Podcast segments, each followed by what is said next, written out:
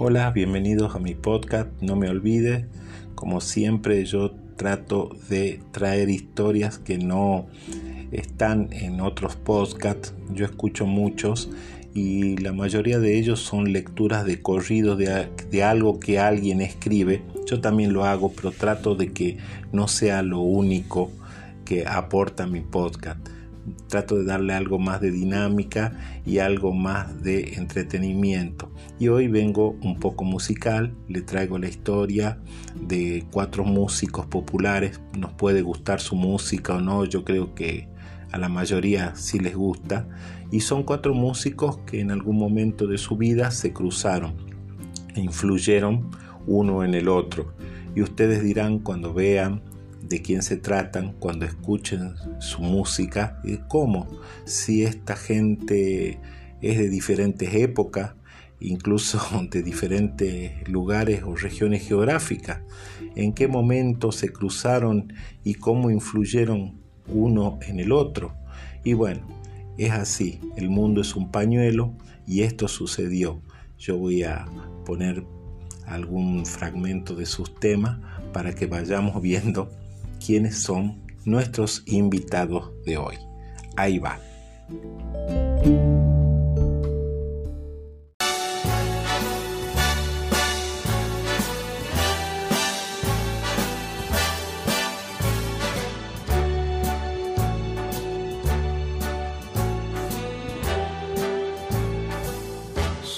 Spreading the news. I'm leaving today.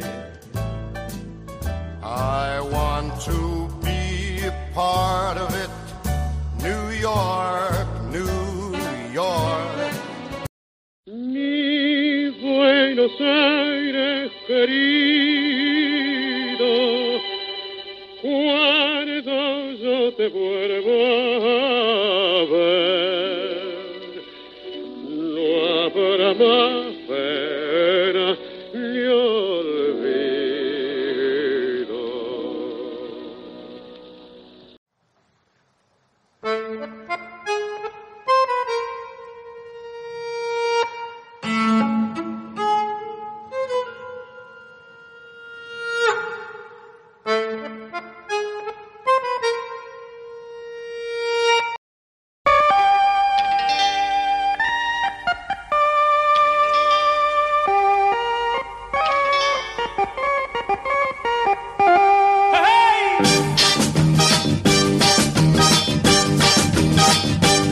muchacho como yo, que vive simplemente, que confía en los demás y dice lo que siente.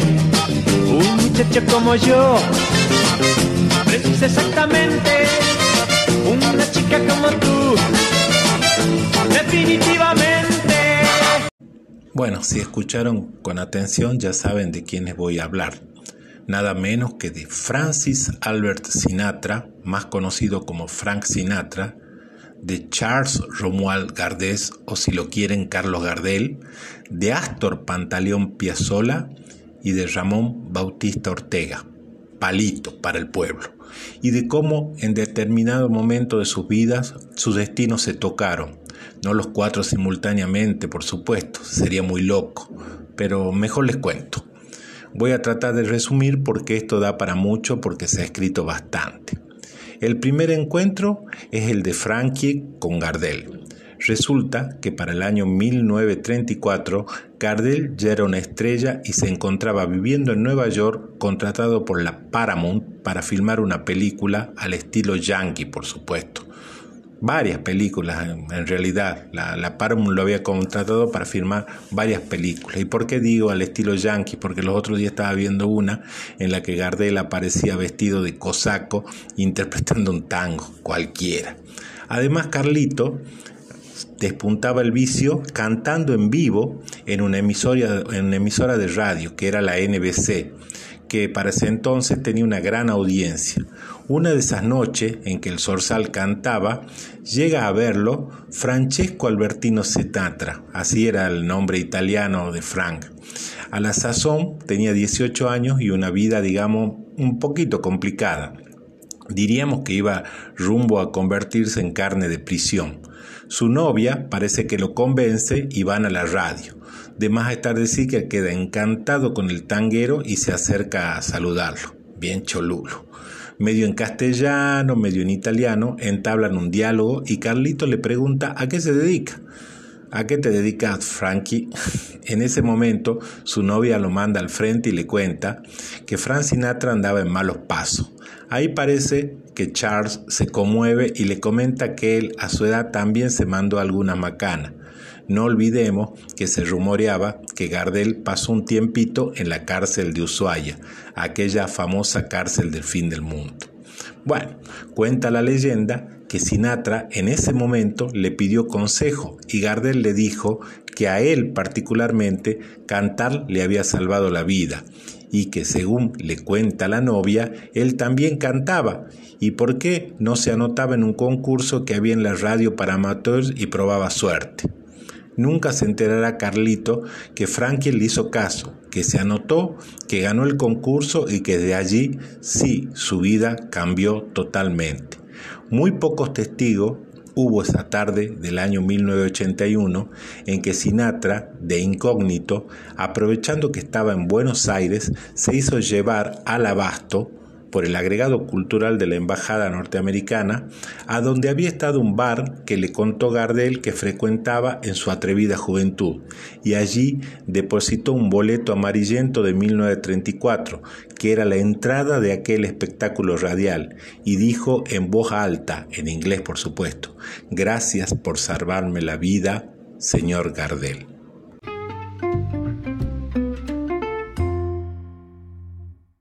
El segundo encuentro que les quiero relatar es el de Palito Ortega con Frank Sinatra.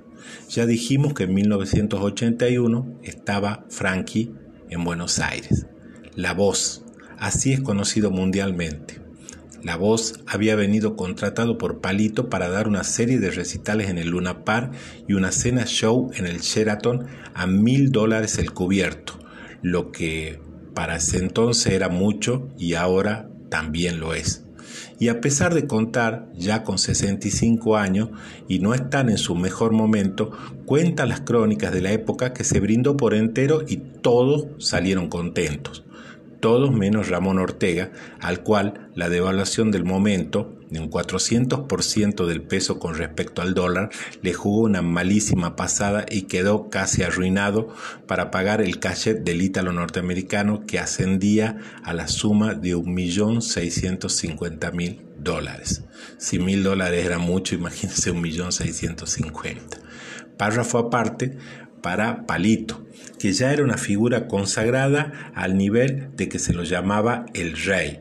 Recordemos que su boda con Evangelina Salazar, allá por los años 60 creo, fue comentada por meses y es recordada aún hoy, tanto como la de Maradona en el Luna con la torta gigante, o la de Menem en Ayaco con la Chechu, locro y el beso más desapasionado del que se tenga recuerdo.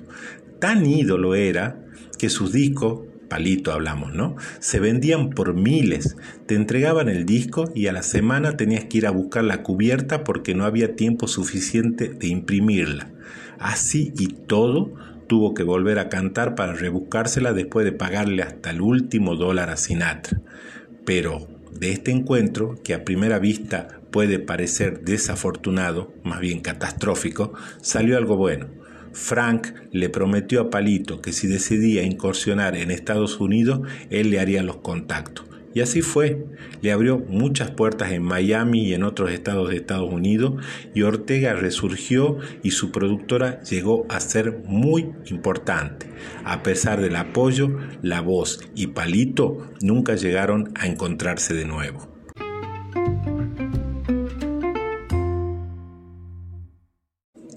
Último encuentro. Volvamos a Nueva York y volvamos al año 34. En Manhattan vive un pibe que en esa época tenía entre 13 y 14 años. Astor Piazzolla se llamaba, quien revolucionaría muchos años después el tango. Si bien había nacido en Mar del Plata, sus padres lo llevaron a vivir a Estados Unidos y en un barrio pobre de Manhattan, entre el barrio de los judíos y el barrio de los italianos. La música que escuchaba a diario Astor no era el tango, sino el jazz que estaba muy de moda en ese entonces. Cuando cumple nueve años, su padre le regala un bandoneón. A Astor le gustaba tocar la armónica, pero bueno, el padre le regala un bandoneón y comienza a estudiar música. Por esas cosas de la vida, conoce a Gardel en el 34 en el hotel en que éste se hospedaba y le sirve como guía, ya que el zorzal de inglés ni una. Lo llevaba a conocer el barrio italiano y sus cantinas, porque Carlito le daba al diente que ni te cuento. En agradecimiento, Gardel le dio un pequeño papel en una de sus películas donde podemos ver, aún hoy si sintonizamos volver, a Astor personificando un canillita. Y lo más importante, le dejó el amor por el tango que hasta ahí él desconocía. Es más, en varias ocasiones Astor acompañó a Carlos como precoz bandoneonista. Se cuentan que durante un asado, con las limitaciones que tendría un asado en Nueva York, lo llamó a su lado y le dijo, pibe, arranca con Arrabal Amargo. Cuentan que los espectadores y presentes quedaron encantados con el dúo Gardel-Piazzolla. Con el tiempo, Astor contaría que Gardel lo invitó a unirse a su grupo para las giras internacionales, pero sus padres se opusieron. Qué suerte, dijo, porque ahora estaría tocando el arpa y no el bandoneón.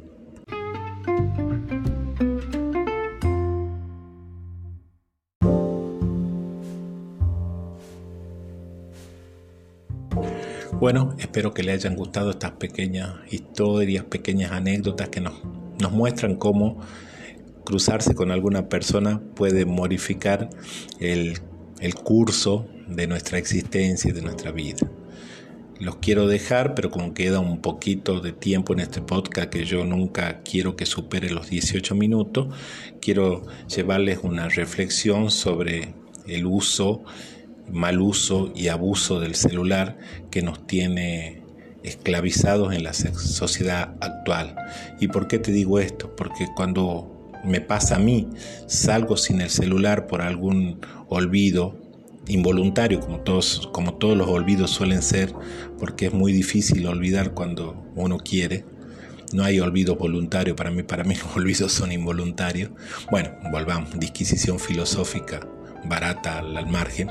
Uno sale sin este bichito y camina cuatro o cinco cuadras y se da cuenta que no lo tiene y vuelve cosa que no haría si se olvida una lapicera, una cartera, una carpeta. No, no, sin el celular no se puede andar, es más, uno se siente desnudo y necesita chequearlo cada vez más veces porque hay cada vez más funciones en estos aparatitos.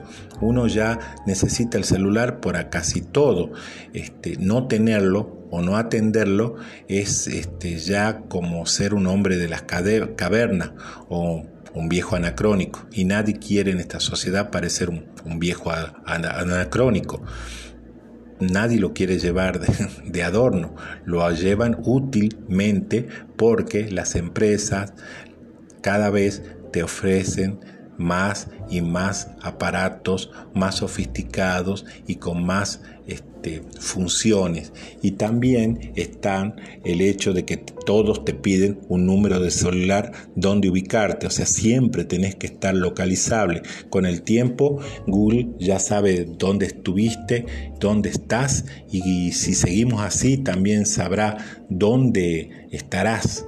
Entonces es por un lado útil en una emergencia, pero por el otro lado nos pone cadenas invisibles que nosotros no percibimos y nos hace dependiente de esto y está formando normas de conducta. Por ejemplo, el WhatsApp, cuando uno mira un mensaje y no lo contesta, ya este, es pasible de la censura del que lo mandó ¿Por qué no me contestaste el mensaje si lo viste? Entonces mucha gente está desactivando las comitas del WhatsApp para que no sepa que lo leíste. O sea, llegamos hasta esos a esos términos.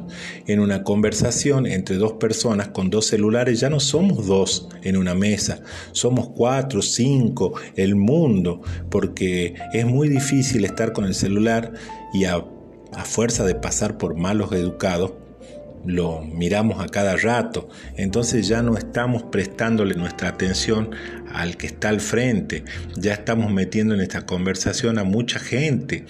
Es todo un tema el del celular. Y con los chicos más todavía, porque uno por comunidad a los más chicos para que no molesten, para que se queden quietos desde que tienen uso de razón y antes también, le entregan el celular para que lo manejen y los chicos ya lo manejan mejor que uno grande, saben buscar video y tienen una autonomía que nosotros no tenemos, es más, eh, parece que ya nacen con la facultad de saber que eh, haciendo un movimiento con el dedo pasan la pantalla y bueno, es una cuestión que me está dando vuelta en la cabeza hasta cuándo el celular es útil y hasta cuándo ya constituye un límite que no tenemos que cruzar. No es que sea un retrógrado y esté en contra de la tecnología.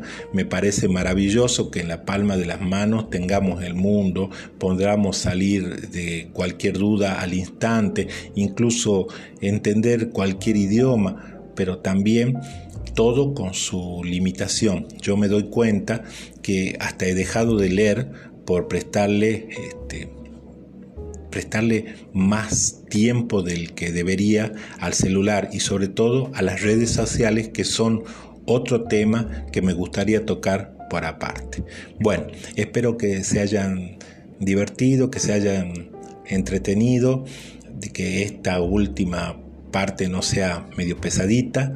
Es algo que me daba vuelta por la cabeza y lo quería compartir con ustedes. Y bueno, eh, los veo en el próximo episodio de No Me Olvides. Quiero dejarle un saludo a toda la gente que siempre se comunica conmigo vía Instagram, en, el mismo, en los mismos podcasts, me mandan mensajes me mandan mensajes de muchas partes de Argentina, chicos que conozco, gente que no conozco, de Estados Unidos, de Barcelona, amigos que tengo allá, que he podido recontactar gracias a esta, esta locura mía. Y bueno, la página de Facebook es No Me Olvides y bueno, seguimos intentando construir la, el sitio web que en algún momento ya aparecemos el horizonte de la cuarentena, estará habilitado para todo. Vaya mi recuerdo para mi hermano Marcelo Villalba y los saludo a todos y los espero el próximo episodio.